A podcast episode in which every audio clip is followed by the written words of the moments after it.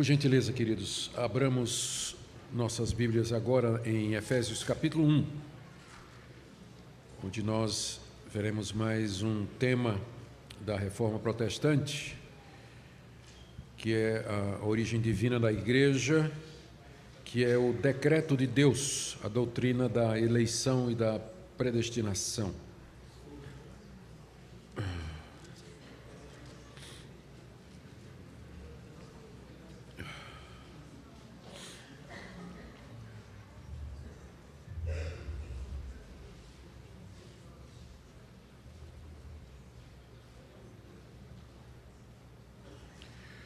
Vamos orar mais uma vez. Nós pedimos, Pai, que nos conduza mais uma vez na compreensão da Escritura, especialmente diante desse mistério profundo que são os teus decretos, os teus desígnios. Dá-nos humildade para reconhecer que não sabemos todas as coisas e para nos ater àquilo que foi revelado.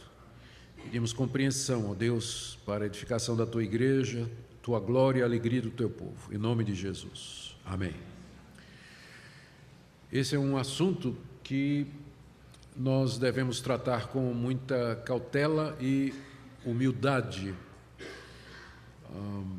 a começar pelo fato de que poucos assuntos têm despertado tanta polêmica dentro da igreja do que essa questão dos decretos de Deus, particularmente no que se refere à salvação de alguns dentre a humanidade, deixando outros à sua própria condenação. Mas eu não vou fazer uma abordagem sistemática do assunto, eu vou expor esse texto de Efésios 1, de 1 a 23. Na verdade, vou só até o verso 14, onde o apóstolo Paulo fala do, de como Deus, na eternidade, planejou a igreja como Deus Filho, no tempo apropriado, na plenitude do tempo, ele veio até nós para que esse plano pudesse se concretizar e como Deus Espírito Santo aplica esses benefícios que nos foram dados pelo Senhor Jesus na cruz a, a todos nós que pela fé somos dele. Então, embora a doutrina da eleição não seja o tema principal do que está aqui em Efésios 1, de 1 a 14, contudo, ele aparece de forma destacada. E eu creio que é um bom lugar para a gente começar, se a gente quer entender um pouco a respeito dessa, que foi uma das doutrinas bem destacadas da reforma protestante. Bom, vamos lembrar o contexto de Efésios, capítulo 1. Paulo escreveu a carta aos Efésios em resposta a uma preocupação de dos crentes da cidade de Éfeso e provavelmente de outras cidades ao redor, com o fato de que ele estava preso em Roma. Paulo escreve essa carta com o propósito de dizer que a prisão dele fazia parte dos desígnios de Deus e fazia parte do grande plano da redenção. Nos capítulos uh, de 1 a 3 da carta, Paulo fala a respeito desse plano. Ele fala da igreja, de como Deus elaborou o plano da redenção, concebeu a igreja na eternidade e como as três pessoas da Trindade se envolveram nesse planejamento e execução. Esse é o tema do capítulo 1, que termina com uma oração de Paulo para que Deus abra o entendimento dos crentes em Éfeso para compreender esse mistério. Depois, no capítulo 2, ainda no mesmo tema, ele fala de como, pela graça, nós estamos unidos a Cristo perdoados dos nossos pecados, mesmo que nós éramos condenados. Estamos lembrando aqui do, de Romanos capítulo 7, não é? que bate com Efésios 2, de 1 a 3, a descrição que Paulo faz da nossa mais completa depravação e perdição. Mas Deus, pela graça, junta judeus e gentios, que é o tema do final do capítulo 2, formando um novo corpo, um novo homem, que é a igreja. E no capítulo 3, Paulo então explica que ele está preso exatamente por explicar isso, por ensinar isso, por trazer essa mensagem de que dentro do plano de Deus os gentios estão também incluídos e são salvos da mesma forma que os judeus. Os judeus não aceitavam essa pregação e perseguiam o apóstolo Paulo por conta da abertura para os gentios, E por, conta, e por causa então dos gentios e do evangelho a ser levado a eles é que Paulo estava preso. Por isso ele diz no capítulo 3, verso 13: Eu peço que não desfaleçais nas minhas tribulações por vós, pois nisso está a vossa glória. Então, longe de ser uma preocupação para vocês ficarem desfalecidos porque eu estou preso, isso na verdade é um motivo de glória é, para vocês, porque eu estou preso por amor a vocês. Estou preso porque eu estou pregando que vocês estão incluídos no plano que Deus havia, que Deus elaborou desde a eternidade. E aí, do capítulo 4 até o verso 6, Paulo fala de como a igreja deve viver. Entra a parte prática da carta. Ele fala a respeito dos dons espirituais, fala a respeito de santificação, de unidade da igreja, vai falar a respeito do casamento cristão, dos papéis do crente na sociedade, ah, sobre guerra espiritual, no final do capítulo 6, ele termina com algumas recomendações. Efésios 1, que é o nosso texto, então, fala desse plano maravilhoso elaborado por Deus, executado pela Trindade bendita, que é o que nos interessa agora nessa noite. Vamos ler então Efésios 1, de 1 a 14. Paulo, apóstolo de Cristo Jesus, por vontade de Deus, aos santos que vivem em Éfeso e fiéis em Cristo Jesus. Graça a vós outros e paz da parte de Deus nosso Pai e do Senhor Jesus Cristo. Bendito Deus e Pai de nosso Senhor Jesus Cristo, que nos tem abençoado com toda sorte de bênção espiritual nas regiões celestiais em Cristo, assim como nos escolheu nele, antes da fundação do mundo, para sermos santos e irrepreensíveis perante ele e em amor nos predestinou para Ele, para a adoção de filhos, por meio de Jesus Cristo, segundo o beneplácito de Sua vontade, para o louvor da glória de Sua graça, que Ele nos concedeu gratuitamente no amado, no qual temos a redenção pelo Seu sangue, a remissão dos pecados segundo a riqueza da Sua graça, que Deus derramou abundantemente sobre nós em toda sabedoria e prudência, desvendando-nos o mistério da Sua vontade, segundo o seu beneplácito que propuseram em Cristo de fazer convergir nele, na dispensação da plenitude dos tempos, todas as coisas, tanto as do céu como as da terra. Dele digo, no qual fomos também feitos herança, predestinados segundo o propósito daquele que faz todas as coisas conforme o conselho da sua vontade, a fim de sermos para louvor da sua glória, nós os que de antemão esperamos em Cristo. Em quem também vós, depois que ouvistes a palavra da verdade, o evangelho da vossa salvação, tendo nele também crido, fostes selados com o Santo Espírito da promessa, o qual é o penhor da nossa herança, até o resgate da sua propriedade, em louvor da sua glória.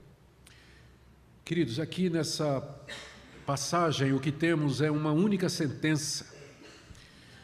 Do verso 1, na verdade, do verso 3 até o verso 14, é uma sentença só. Ficou muito bem traduzido, você nota que os nossos tradutores não colocaram ponto. É quando não é vírgula, é ponto e vírgula, mas não tem um ponto. É como se Paulo tivesse falando, falando, uma ideia puxa outra, puxa outra, puxa outra, e Paulo vai, vai, vai. No capítulo, verso 14, ponto.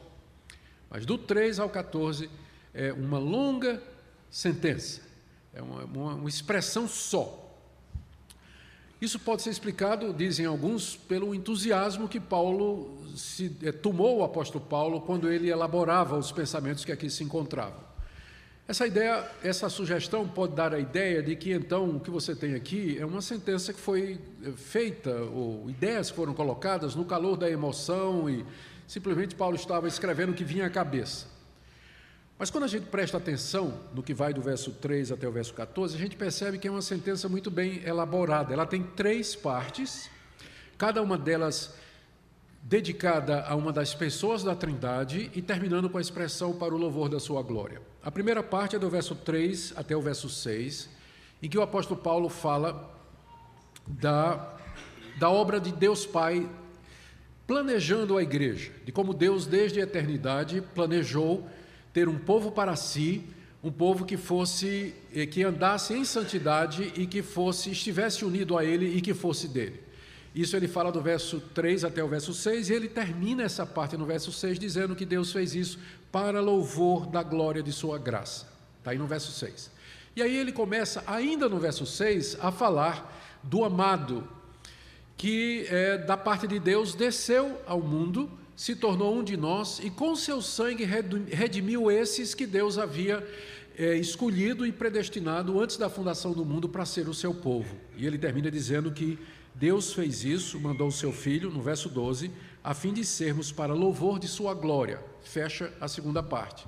E a terceira parte começa ainda no verso 12, quando ele diz que esses por quem que Deus planejou, predestinou, escolheu, por quem o amado morreu, esses o Espírito Santo chamou pela pregação da palavra e os selou, sendo para eles penhor, garantia da redenção, terminando no verso 14 dizendo: em louvor da sua glória.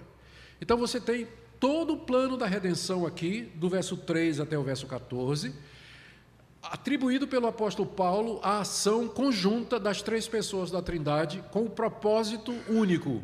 Deus fez tudo isso para o louvor da sua glória. E aqui nós já temos aquela pergunta, temos a resposta àquela pergunta clássica. Se Deus sabia o que, é que ia acontecer, se, né, por que é que ele fez? A resposta é dada três vezes aqui: para o louvor da sua glória, para o louvor da sua glória, para o louvor da sua glória. Ou seja, para que a sua glória seja louvada eternamente por aqueles que são objeto da sua graça e da sua misericórdia, e que sua graça seja reconhecida, ainda que no estado de condenação por aqueles que se perderão por conta dos seus próprios pecados. No final, tudo é para a glória de Deus, segundo Paulo nos diz aqui. Vamos tentar então analisar cada uma dessas partes, começando aí com Efésios 1, de 3 a 6, em que ele fala do planejamento do Pai. Observe aí alguns versos que eu destaquei, uh, alguns verbos que eu destaquei, sublinhei. É? No verso 3, bendito Deus e Pai do nosso Senhor Jesus Cristo, que nos tem abençoado, ou seja, aqui é uma coisa que já aconteceu com efeitos no presente, Deus já nos abençoou e nós já experimentamos os efeitos dessa bênção no presente. E ele menciona duas bênçãos. No verso 4, ele fala que Deus nos escolheu, entre essas bênçãos mencionadas no verso 3, tem, ele destaca no verso 4 a escolha, que ele dá como sendo já consumada, está no passado o verbo, e a predestinação no verso 5, e nos predestinou para ele. E no verso 6 ele dá o motivo pelo qual Deus nos escolheu e nos predestinou, que é para o louvor da glória de sua graça. Então essa é a estrutura da passagem e nós vamos então examiná-la aqui um pouco mais detalhadamente. Verso 1 Bendito Deus e Pai de nosso Senhor Jesus Cristo. Paulo começa bendizendo a Deus. Bendizer significa falar bem, significa reconhecer a bondade daquela pessoa eh, e os benefícios que daquela pessoa vieram para nós. É um misto de gratidão com louvor e doxologia que a gente tem aqui. Ele bendiz a Deus porque Deus, diz ele, nos tem abençoado com toda sorte de bênção espiritual nas regiões celestes em Cristo Jesus. É assim que Paulo inicia a carta aos Efésios, bendizendo a Deus, porque dele provém todas as bênçãos. E ele destaca aqui bênçãos espirituais. Tudo é bênção, mas Paulo aqui, sem cair na velha dicotomia, não é? entre o bem e o mal, o sagrado e secular, é, ele, ele, quando ele fala de bênçãos espirituais, são aquelas bênçãos que têm a ver com o mundo vindouro, tem a ver com o novo céu e a nova terra, a nova realidade que já raiou em Cristo Jesus, com o agora escatológico, a nova era que já veio com Cristo. Então Deus já nos abençoou. Há uma bênção no final da história. Quando Cristo vier, houver o julgamento, e novo céu e nova terra onde habita a justiça com a ressurreição dos mortos. Há uma bênção reservada no final da história. Mas ele já nos abençoou, já nos tem abençoado aqui e agora com essas bênçãos. Nós já somos participantes delas. Isso Paulo está agradecendo. Note que é, é o inverso do que a gente costuma fazer. Eu não sei vocês, mas a minha tendência, quando eu acordo é, e vou orar pela primeira vez no dia, Senhor, obrigado pela noite que o Senhor me deu, Obrigado pelo pão, obrigado pela, pela casa, obrigado pela minha esposa, obrigado pelo meu carro, obrigado pela minha saúde. Ah, sim, e obrigado pela salvação. É? Só que Paulo começa ao contrário. Ele começa agradecendo a Deus as bênçãos espirituais. Porque as demais, conquanto bênçãos, temporárias são. Elas fazem parte do mundo presente, do século presente, debaixo da condenação de Deus e da ira de Deus, embora pela oração e pela fé são santificadas para o nosso uso, mas o mundo está passando e com ele a sua glória. Todas as bênçãos materiais têm a ver com o mundo presente, que passa. Paulo agradece a Deus, em primeiro lugar, as bênçãos que nos foram dadas nas regiões celestiais em Cristo Jesus. Ele está se referindo ao mundo vindouro que já irrompeu no presente. O agora de Deus, ele já começou, embora ainda não se manifeste plenamente. Mas nós já o aguardamos em confiança, porque a nova humanidade já começou, o reino de Deus está entre nós. Paulo então agradece porque Deus já nos abençoou. E aí no verso 4, ele menciona uma dessas bênçãos. Ele nos abençoou, não é, com toda a sorte de bênção espiritual nas regiões celestiais em Cristo. Verso 4: Assim como nos escolheu nele antes da fundação do mundo para sermos santos e irrepreensíveis perante ele. Paulo aqui está dizendo que Antes da fundação do mundo, portanto, antes de que nós tivéssemos nascido, qualquer um de nós, ainda antes de Adão ter sido feito, Deus já havia escolhido aquele que, aqueles que Paulo chama de nós, assim como nos escolheu. O nós aqui é Paulo e os seus ouvintes. É? Ele está se juntando a eles e dizendo: antes da fundação do mundo, Deus nos escolheu. É claro que ele está se referindo aos crentes em Jesus Cristo. Essa carta não é uma carta endereçada ao mundo, não é? mas é endereçada à comunidade dos crentes. Então Deus nos elegeu, ele se refere aos cristãos que têm fé verdadeira em Cristo Jesus, segundo Paulo, antes da fundação do mundo. Ou seja, essa é uma expressão para dizer que quando Deus fez essa escolha, ah, não houve nenhuma participação humana né? porque nem mundo havia, nem mundo havia. Então, a escolha ela não está dependente de nada que provenha do homem. Tipo assim, Deus viu quem ia ser salvo, Deus viu quem ia aceitar, Deus viu quem merecia, ou Deus viu isso ou aquilo. A é, maneira como Paulo está escrevendo aqui exclui qualquer condição humana no processo de escolha. Deus escolheu antes da fundação do mundo, quer dizer, sem qualquer participação da raça humana, com mérito ou antevisão de escolha, antevisão de qualquer negócio. Ele separa isso. É para dizer, para poder dizer que é para a glória dele no final, né? que ele fez isso por conta da sua glória. Então ele fez essa escolha.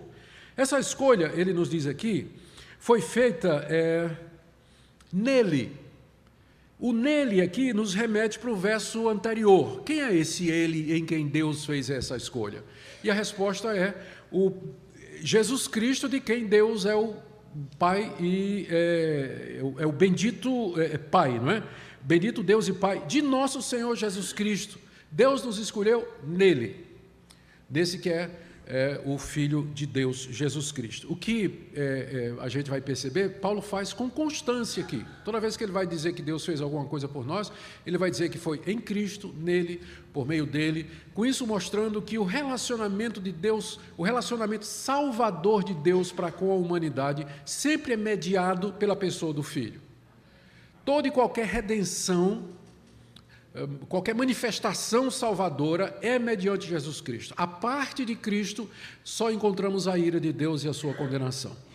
Mas é na face de Cristo que nós vemos a misericórdia de Deus e o seu perdão e o seu amor. A escolha foi feita em Cristo, nosso representante, o representante desses que Deus escolheu.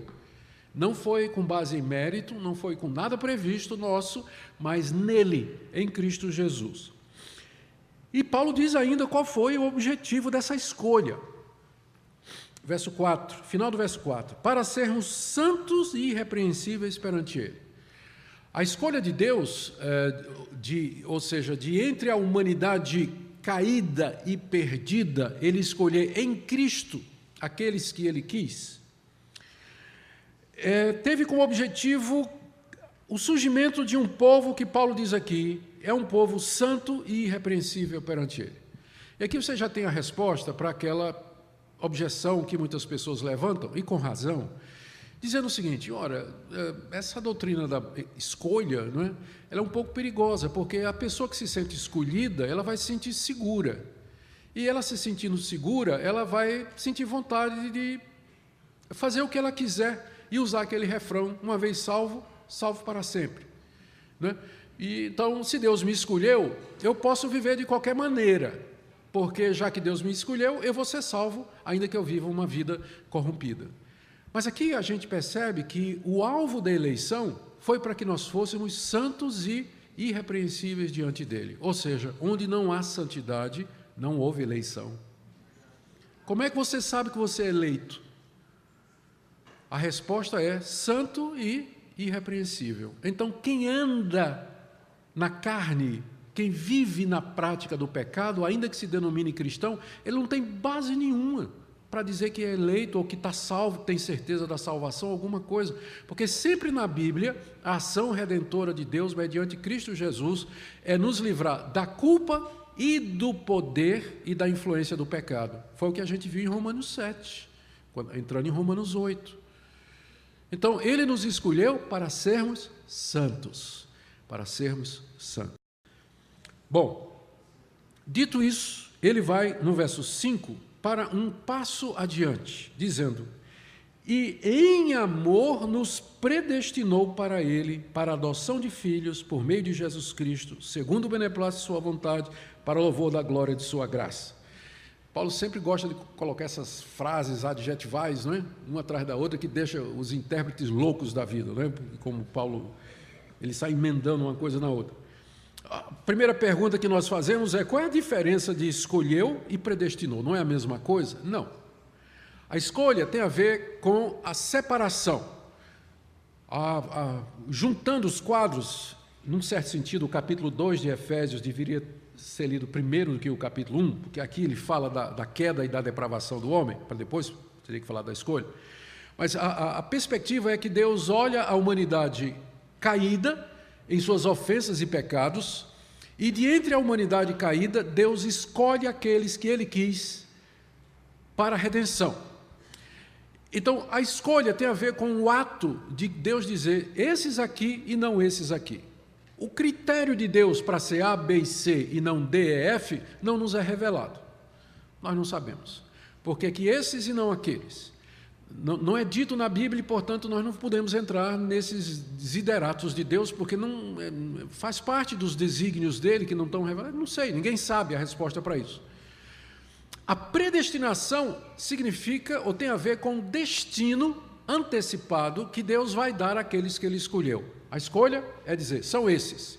Predestinação é dizer, esses serão isso. Então, essa é a diferença. Escolha é uma coisa, predestinação é outra. Então, para que é que Deus predestinou aqueles que ele escolheu? Paulo diz aqui, verso 5, com duas palavrinhas: nos predestinou para ele. Deus queria um povo.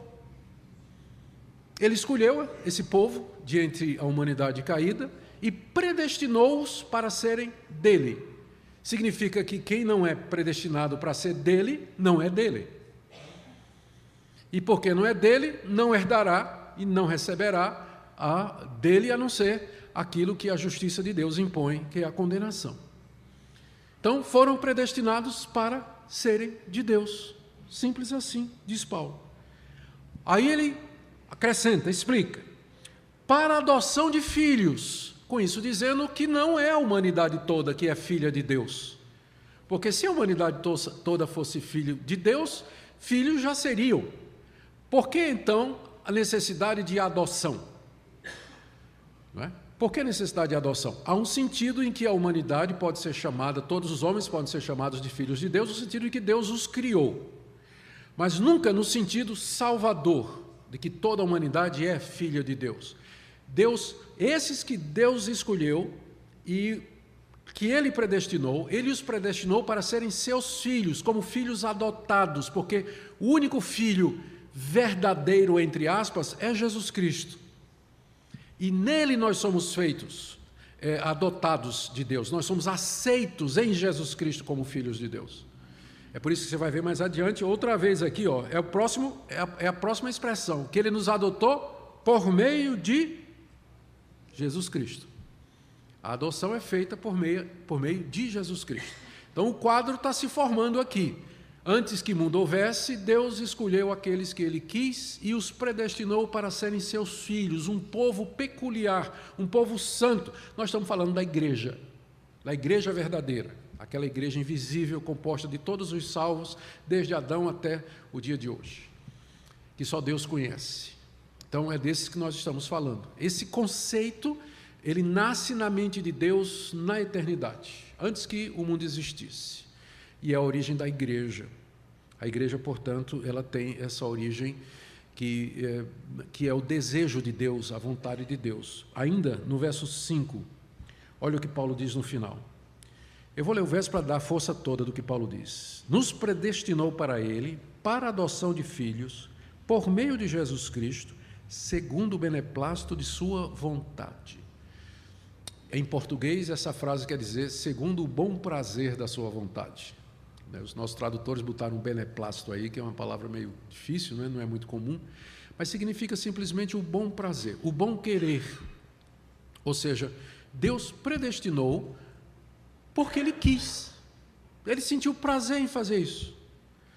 Foi o, o, bom prazer da sua vontade que o levou a adotar aqueles que ele quis, que ele tinha escolhido de entre a raça humana. Por que é que ele fez isso? Paulo antecipa a resposta no verso 6, para louvor da glória de sua graça. Por que, que Deus predestinou esses, escolheu estes, predestinou-os para serem seus? Ah, com, com que objetivo Deus fez isso? A resposta é que ele fez isso para o louvor da sua glória, ou pegando a expressão de Paulo, para louvor da glória de sua graça. E essa expressão quer dizer que a sua graça é gloriosa e que ela será louvada por aqueles que ele escolheu e predestinou eternidade afora. Ou seja, Deus fez esse povo para que fosse para o seu louvor e para exaltação das suas virtudes e dos seus atributos eternidade afora. Espera aí, pastor, isso é muito egoísta. Como é que um Deus cria uma raça, escolhe alguns entre ela para o louvor da sua glória, deixa o resto morrer e perecer nos seus pecados, só porque ele quer ser louvado e reconhecido? Exatamente. Exatamente. Ah, o nosso raciocínio, quando a gente levanta esse ponto, ele parte da nossa perspectiva humana. Se eu fizer alguma coisa para me promover, ou para o louvor da minha glória, Augustus, é pecaminoso, porque eu não sou melhor do que vocês, vocês são os meus semelhantes, nós somos todos iguais. Então eu não tenho como eu me sobrepujar a vocês. Então é indigno, egoísta da minha parte tentar buscar a minha glória acima de vocês. Mas Deus é único. Não tem ninguém acima dele, não tem ninguém igual a ele. Ele só pode fazer as coisas para o louvor da sua glória. Essa é a motivação do Deus Santíssimo, único, eterno. Não, não há outro motivo, e por isso não é egoísmo de Deus ou narcisismo de Deus, egocentrismo de Deus, mas é a expressão de quem Ele é. Ele é Deus, não tem ninguém igual a Ele ou superior a Ele. Ele sempre faz todas as coisas para o louvor da Sua glória. Inclusive, a criação da humanidade e o desenvolvimento e o surgimento da igreja, como o texto nos diz aqui. Bom, Paulo termina essa parte referente ao pai e ele inicia a parte referente ao filho. É, esqueci de passar aqui o slide, me perdoem. Escolha, predestinação. Agora vem o filho, sobre quem ele então discorre. E no final do verso 6 ele diz não é, que Deus nos, é, para o louvor da glória de Sua graça, que Ele nos concedeu gratuitamente no amado. Aí, o amado sublinhado, no qual nós temos a redenção pelo seu sangue, segundo a riqueza da sua graça. No verso 9, por ele Deus nos desvenda o mistério da sua vontade. No verso 11, nele nós somos feitos herança Ainda no verso 11, de novo, predestinados, segundo o propósito daquele que faz todas as coisas conforme o conselho da sua vontade. E no verso 12, Deus fez tudo isso em Cristo, ou através de Cristo, para sermos para o louvor da sua glória, pela segunda vez, dizendo a razão pela qual Deus fez todas as coisas. Essa estrutura, vamos ver aqui ponto a ponto.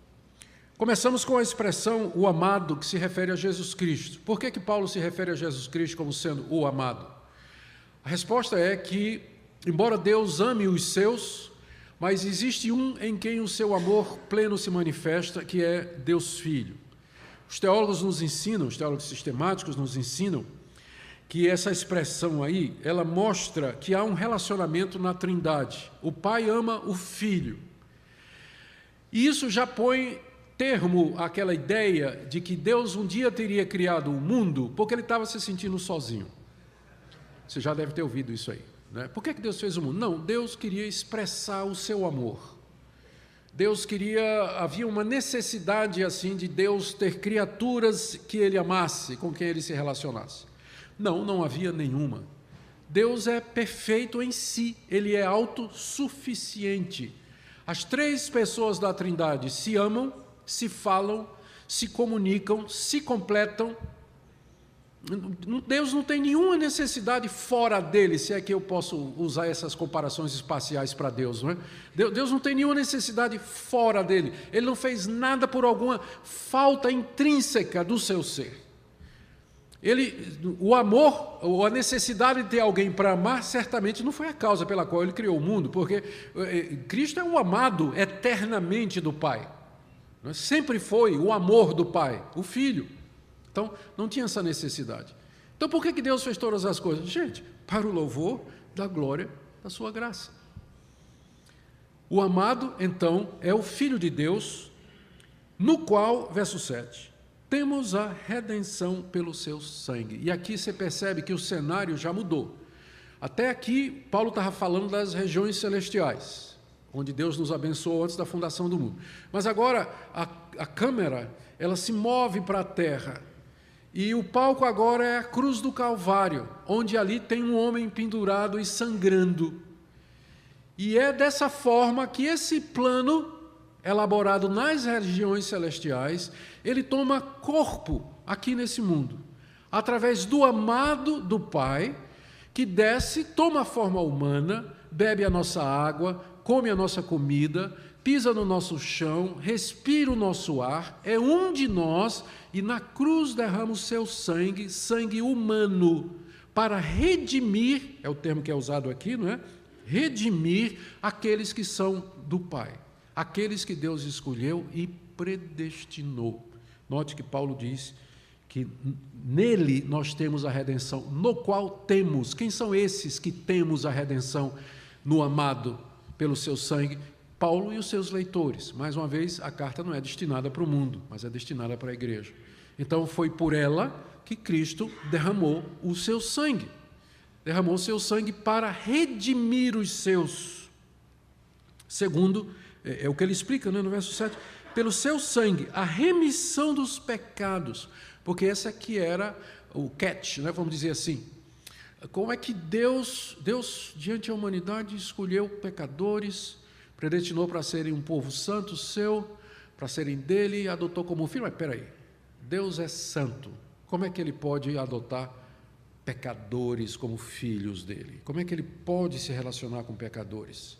Então, o próximo passo no plano da redenção é remover a, cláusula impeditiva, não é? Ah, o pecado que nos afasta de Deus, o pecado que nos separa dele. E é aqui que entra em cena o Filho.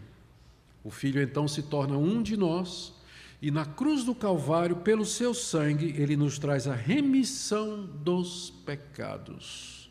Pecados agora estão remitidos, estão perdoados, estão cancelados, estão pagos, e esse povo então pode ser de Deus plenamente mediante a cruz de Cristo Jesus. Paulo diz que ele fez isso segundo a riqueza da sua graça, sua graça rica, que será louvada eternamente. Ponto seguinte aqui que ele é, refere-se da obra de Cristo é que, através dele, Deus então nos dá o conhecimento desse plano. Aqui é que é a parte.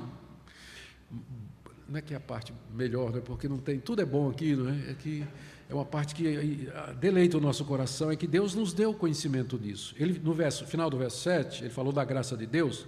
E ele diz, no verso 8, que Deus derramou abundantemente essa graça sobre nós em toda sabedoria e prudência. Veja o verso 9: desvendando-nos o mistério da Sua vontade. Deus então em Cristo, ele desvendou o mistério da sua vontade. Qual foi a sua vontade? A sua vontade é ter um povo seu, por ele eleito e predestinado, para ser para o louvor da sua glória, e que fosse remido pelo sangue de Cristo. Isso era o plano dele desde a eternidade. No Antigo Testamento, através das escrituras eh, judaicas e através dos profetas de Israel e dos outros que Deus mandou, essa verdade foi colocada de forma típica, simbólica, é, antecipatória, por meio de sombras, de figuras, como o tabernáculo, como o templo, como o altar, como o sacrifício, como os animais, como os sacerdotes, como o candelabro, como a própria nação de Israel, como aqueles reis, os juízes libertadores, todos eles apontavam para esse ponto, para esse momento. Mas agora aquilo estava oculto. É como se um véu tivesse sobre aquilo. Aquilo não era percebido pelos judeus de maneira clara. É claro que o judeu fiel, como Abraão, Isaac, Jacó, Davi, Salomão e os demais profetas, eles entenderam. Tanto é que Jesus disse que Abraão viu o seu dia e se alegrou. Eles foram salvos pela fé na promessa que fora feita a Adão, a Abraão, a Davi, que viria um descendente que esmagaria a cabeça da serpente. Mas tudo aquilo estava velado, estava em símbolos no Antigo Testamento. Mas agora, o agora de Deus, não é que é esse momento em que o filho pisa o palco da história, Deus agora desvenda, verso 9, desvenda o mistério da sua vontade aquela vontade misteriosa que estava no Antigo Testamento, ela agora está desvendada. Tirado o véu, o objeto velado aparece com toda clareza e nitidez. E o plano de Deus então agora é visto. Que plano é esse? Final do verso 9. Segundo o seu beneplácito que propuseram em Cristo, de fazer convergir nele, na dispensação da plenitude dos tempos, todas as coisas, tanto as do céu como as da terra. Eis o plano de Deus. Eis o mistério desvendado. Deus faz convergir em Cristo Jesus todas as coisas na plenitude dos tempos. O que é a plenitude dos tempos? É aquele momento em que Cristo vem, nasce de uma mulher, nasce debaixo da lei, vive debaixo da lei, é morto pela crucificação, ressuscita dos mortos e sobe aos céus. Esse é o ápice da história, é para lá que tudo converge. Tanto é que nós dividimos a história em antes e depois de Cristo, porque é o clímax, plenitude dos tempos. Deus ali em Cristo estava realizando aquele plano que ele elaborou antes da fundação do mundo. E esse era o grande mistério, mas agora é um mistério desvendado. O crente sabe disso. Aqui já tem uma implicação boa para nós, é, que estudamos filosofia e precisamos descobrir alguma explicação para a história, não é? como é que a história funciona. Há vários modelos né, do que é a história. Ah, tem muita gente, os gregos acreditavam, alguns, né, que a história era sempre fluida, né, não tem começo nem fim, né, tudo passa. Ah, outros acreditavam que a história se repete e anda em círculos. O mundo moderno, por exemplo, hoje, ah, existencialistas e outros, eh, não, não vêem ordem no mundo, nem sentido. As coisas acontecem sem qualquer conexão entre si. Não há um plano, não há propósito. Os evolucionistas vão dizer isso para você com toda clareza, não é? é um dos pontos, inclusive, do, do, do, evolucionismo é que essas mutações é, que provocam a evolução e a sobrevivência do mais apto, elas são absolutamente randômicas. Uh, ultimamente, até a teologia chegou a ser influenciada por isso, com o surgimento, que na verdade não é nova, né, mas é o antigo socinianismo, da chamada teologia aberta ou relacional, em que Deus não sabe o futuro, né, exatamente para que, se, porque se Deus sabe o futuro, o homem não é livre se Deus sabe o que é que eu vou fazer daqui a 10 minutos, eu sou livre para mudar? Porque se eu mudar, ele já sabe que eu mudei. Então, ou Deus é onisciente, ou eu sou livre. Escolha, você não pode ter as duas coisas. É o que a teologia relacional está dizendo, né? Então, como eu sou livre, então Deus não é onisciente.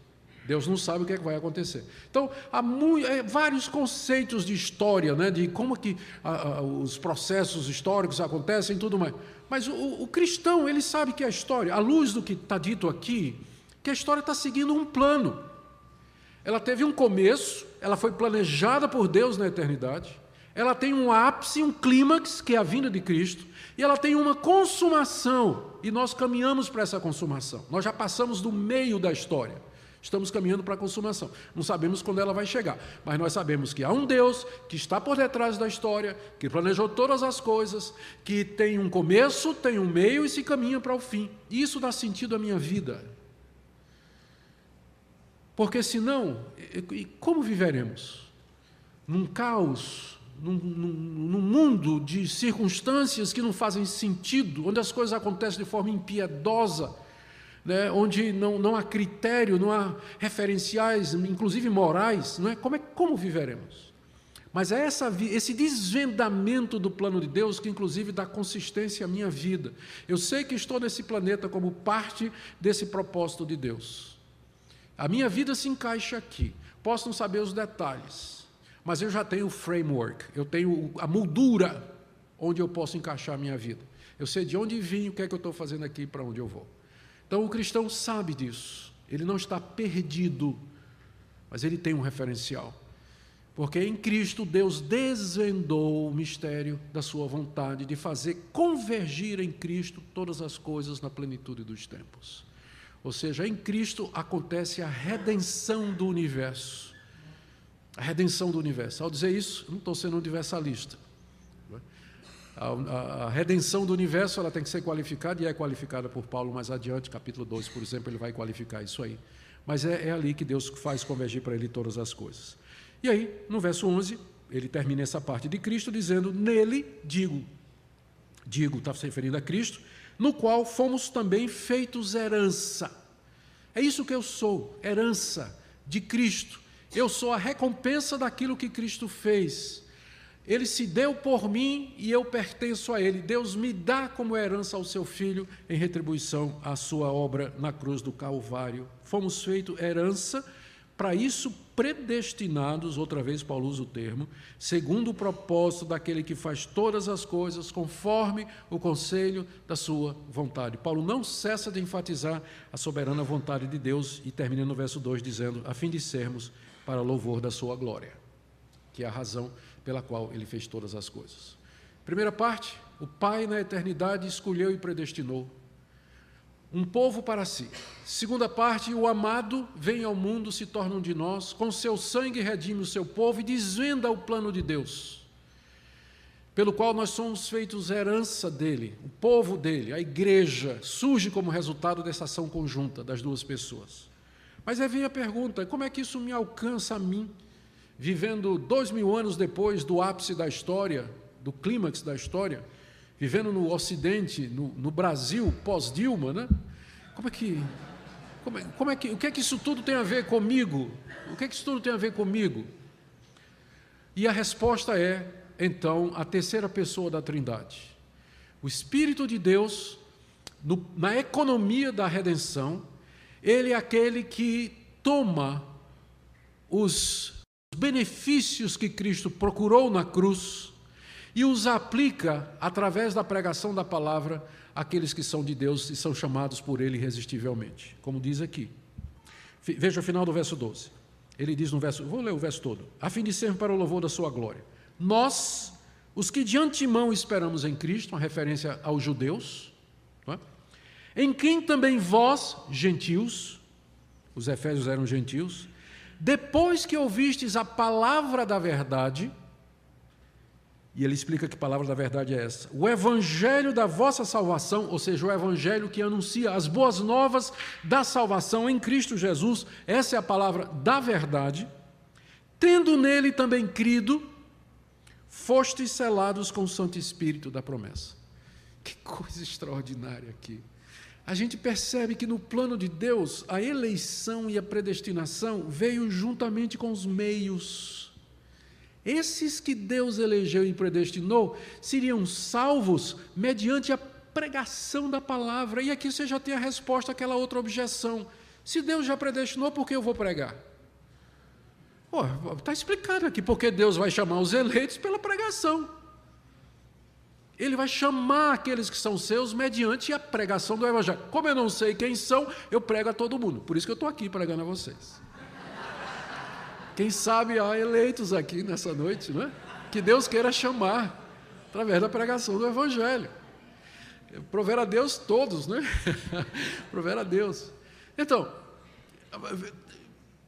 uma vez que eu ouço a palavra da verdade, o evangelho da minha salvação, e eu creio, o Espírito de Deus cela e se torna meu penhor e garantia de que Deus vai levar em efeito aquilo que ele planejou. É nesse sentido que o Espírito é selo e penhor. Selo tem a ver com segurança, propriedade, autoria. E penhor é uma garantia que se dá de que você vai fazer um determinado pagamento de uma, de uma promessa que você fez. Então, o Espírito funciona como o penhor que Deus dá a esses que Ele escolheu e predestinou e por quem Cristo morreu, de que Ele vai fazer a obra completa, como está dito aqui, ó, verso 14. Ele é o penhor da nossa herança, nós somos herança de Cristo, mas também nós somos herdeiros de Deus. E essa herança que será nossa, a nova humanidade, o novo céu e nova terra, dela Deus nos dá uma garantia que é o Espírito Santo. O Espírito Santo é o penhor que Deus me dá de que minha herança será entregue. Já é, ou seja, pelo Espírito eu já experimento um pouco do mundo vindouro, alegria, paz, perdão, reconciliação, gozo no Espírito, comunhão com Deus. Isso é apenas uma amostra que nós temos aqui do que Deus tem reservado para nós. O Espírito Santo funciona assim nos garantindo que Deus vai terminar esse plano. E aqui você tem uma outra doutrina da reforma protestante, que é a perseverança dos santos, não é que não é meu tema. Mas, na verdade, os cinco pontos estão aqui, né, no, em Efésios 1, se você quiser ver assim. Que Deus começou na eternidade, que o Filho na história faz a redenção e que o Espírito Santo aplica no tempo e no espaço, no momento certo, ele chama eficazmente aqueles que são seus, mediante a pregação do Evangelho, e os sela com e a sua pessoa que funciona como selo e como penhor. Termina Paulo dizendo, em louvor da sua glória. Eis a sentença do verso 3 até o verso 14, todo o desenrolar do plano da redenção nesses versículos, onde Paulo atribui a Deus e somente a Ele a nossa redenção. Esse é um dos pontos que é fundamental na. Esse é um ponto que é fundamental na reforma protestante. Paulo termina o capítulo 1 orando do verso 16 a 23 para que Deus dê iluminação para que os crentes possam compreender isso, o que já mostra que o que ele falou não é fácil. Então, eu, eu termino aqui com essa palavra então. É significativo que Paulo ora para que os crentes possam compreender isso. É? Verso 15 em diante, especialmente no verso 17, ele diz que ora para que o Deus de nosso Senhor Jesus Cristo, Pai da glória, vos conceda espírito de sabedoria e de revelação no pleno conhecimento dele. Que Deus ilumine vocês para compreender isso, diz Paulo. Que ele revele a vocês essa verdade que eu acabei de falar no capítulo 1. E realmente, sem a iluminação de Deus, nós não podemos compreender os seus mistérios. Eu quero concluir aqui dizendo algumas coisas é, referentes a esse tema. O primeiro deles é que, sim, esse foi um dos temas principais da reforma protestante, e Efésios 1 foi muito usado junto com Romanos e a carta a, a, aos Gálatas para defender do começo ao fim que a salvação era de Deus. Vocês sabem que o que provocou a reforma protestante foi o descobrimento de Lutero de que a salvação ensinada pela Igreja Católica, sinergista naquela época, uh, semi-pelagiana, era uma salvação que dependia do esforço humano, ou seja, de alguma forma o homem participava da redenção eh, oferecida por Deus. Os reformadores entenderam que aquilo era uma deturpação do verdadeiro Evangelho. E eles explicaram que o Evangelho, do começo ao fim, é obra de Deus. E para eles, passagens como essa eram fundamentais onde o apóstolo Paulo afirma que desde a concepção até a execução a obra é de Deus, a salvação vem de Deus. E é, portanto, assim que se pode dizer que ela é pela graça de Deus, é pela misericórdia de Deus, e desse Deus que tem compaixão da nossa raça e não a deixou toda perecer na condenação. Segunda coisa, apesar de que, no meu entendimento, essa doutrina é uma doutrina é, fundamental da, da, soberana escolha e vocação de Deus, ainda assim eu não é, entendo que dela depende a sua redenção. Eu, eu, eu, admito que você, eu admito que temos muitos irmãos em Cristo Jesus que não têm essa compreensão do que eu acabei de dizer aqui. Contudo, se você perguntar para eles quem é o seu Salvador, ele vai dizer é Jesus Cristo. Eu não confio em mais ninguém, é só Jesus Cristo. Eu só não entendo isso que Deus me elegeu, que Deus me escolheu. Isso eu não aceito, mas o meu Salvador é Jesus Cristo. Tá bom, irmão. Amém, né? Amém. Vamos orar e vamos agradecer a Deus. Ora, irmão. Oh Deus, eu te agradeço porque o Senhor me salvou. Né? Ele, ele orando, eu te agradeço porque o Senhor mandou Jesus Cristo. Espera aí, irmão, você, você devia estar orando assim. Eu me agradeço porque eu escolhi, eu me agradeço porque eu decidi. Não era assim que você devia estar orando? Então, é, é meu irmão, tá certo? Só acho que ele é um pouco incoerente nas orações, mas é o meu irmão em Cristo Jesus. Não é? Ele é meu irmão. O que eu quero dizer é que a compreensão dessa doutrina, ela não é ela não é básica para que você seja salvo. O que para que você seja salvo, você tem que crer que Jesus Cristo é o filho de Deus e que nele e nele somente há redenção e perdão e que não é nada que venha de você. Se você crê nisso, é meu irmão. Louvado seja Deus por isso. Pronto. Outra coisa. Você não pode dizer que a doutrina da predestinação não está na Bíblia. Você pode dizer que você não compreende. Mas dizer que ela é antibíblica do diabo e invenção de Lutero, não é? o pior, de Calvino, né? Então, né? eles não inventaram absolutamente nada. Ela está aqui. Pode ser que você não compreenda. Né? Pode ser que você tenha dificuldade. Você pode até orar assim, Deus, eu, eu não entendo. Eu estou vendo aqui, estou lendo aqui, eleição, predestinação. Pode ser que eu não entendo, eu não estou entendendo o que é que isso quer dizer. Mas eu te agradeço porque tu és o meu Salvador e o meu Senhor. Amém. Pronto. É? E quem sabe é, Deus pode depois mostrar você. Senão, nos veremos no céu do mesmo jeito, estaremos lá, graças a Deus. E a última coisa que eu queria dizer: infelizmente, pessoas que acreditam no que eu acabei de falar e pessoas que não acreditam têm levado uma guerra insana, às vezes, nas mídias sociais. Brigando e se ofendendo, especialmente jovens que têm descoberto a fé reformada e que partem com toda a gana não é, para brigar com àqueles que não compreenderam ainda. Queria pedir uma palavra de moderação, ou de amor, ou de compreensão a respeito dessa questão. Tá certo? Isso aqui é um mistério profundo. Paulo ora, depois de falar sobre isso, ele faz uma longa oração para que Deus conceda é, conhecimento para que a gente possa tratar desse assunto.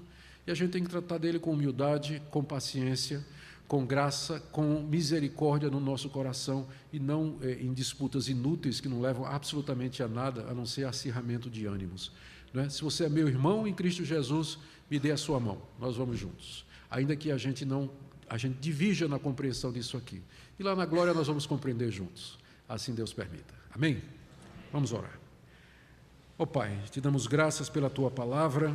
Nós queremos pedir que ela nos traga conforto e consolo ao coração te damos graças porque tu és o nosso Salvador e não há redenção à parte da tua atuação em Cristo Jesus, por quem nós te rendemos glórias nessa noite. Recebe, Pai, a adoração para o louvor da tua glória, em nome de Jesus. Amém.